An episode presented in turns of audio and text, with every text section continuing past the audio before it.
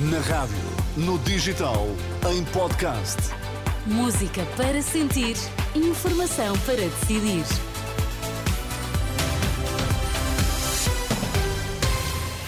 A abrir a edição da meia-noite, os destaques a esta hora. O Presidente acredita que o ano de 2024 vai ser ainda mais decisivo e apelou à participação nas eleições deste ano. Foi na mensagem de Ano Novo transmitida esta noite. O ano novo começa com greve nos comboios. A Associação Sindical dos Profissionais do Comando e Controlo Ferroviário convocou uma greve para esta terça-feira e para a próxima quinta-feira. Apesar de estarem previstos serviços mínimos, a paralisação pode afetar a circulação de comboios em todo o país, quer na CP, mas também na Fertagos. O Presidente da República tem a certeza que o ano de 2024 vai ser ainda mais decisivo do que o que terminou. Na mensagem de Ano Novo, Marcelo lembrou que foi António Costa quem decidiu demitir-se e que é preciso ir votar nas legislativas no próximo mês de março. Deveríamos estar todos atentos e motivados para as eleições de março para percebermos como vai ser o tempo imediato em Portugal, na avaliação como na escolha. Numa palavra, 2023 acabou com mais desafios e mais difíceis do que aqueles com que havia começado. O presidente diz que este ano vai ser o que os portugueses quiserem, com o seu voto. Numa mensagem muito curta, de apenas sete minutos, Marcelo Rebelo de Sousa falou ainda nas contas certas, no crescimento económico, mas também da pobreza e das desigualdades sociais que aumentam no país.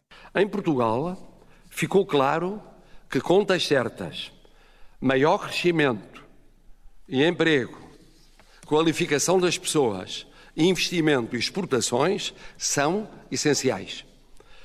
Mas ficou também claro que crescimento sem justiça social, isto é, sem redução da pobreza e das desigualdades entre pessoas e territórios, não é sustentável.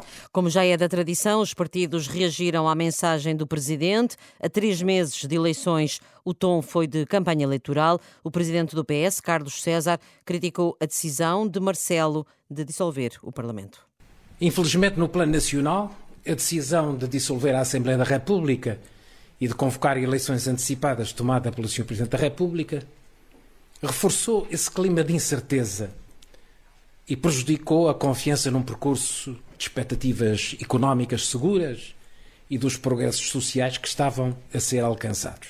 Do lado do PSD, a vice-presidente do partido, Margarida Balseiro Lopes, elogiou a mensagem do presidente.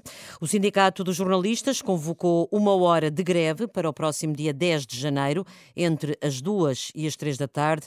O pré-aviso abrange todos os jornalistas do país. É uma paralisação em solidariedade para com os trabalhadores do JN, DN, Jogo e a rádio TSF, do grupo Global Média, que marcaram para esse dia uma greve de 20 24 horas. Em causa está o não pagamento dos salários de dezembro, está também em atraso o subsídio do Natal dos trabalhadores deste grupo, que tem igualmente em curso um processo de despedimento coletivo de 200 trabalhadores.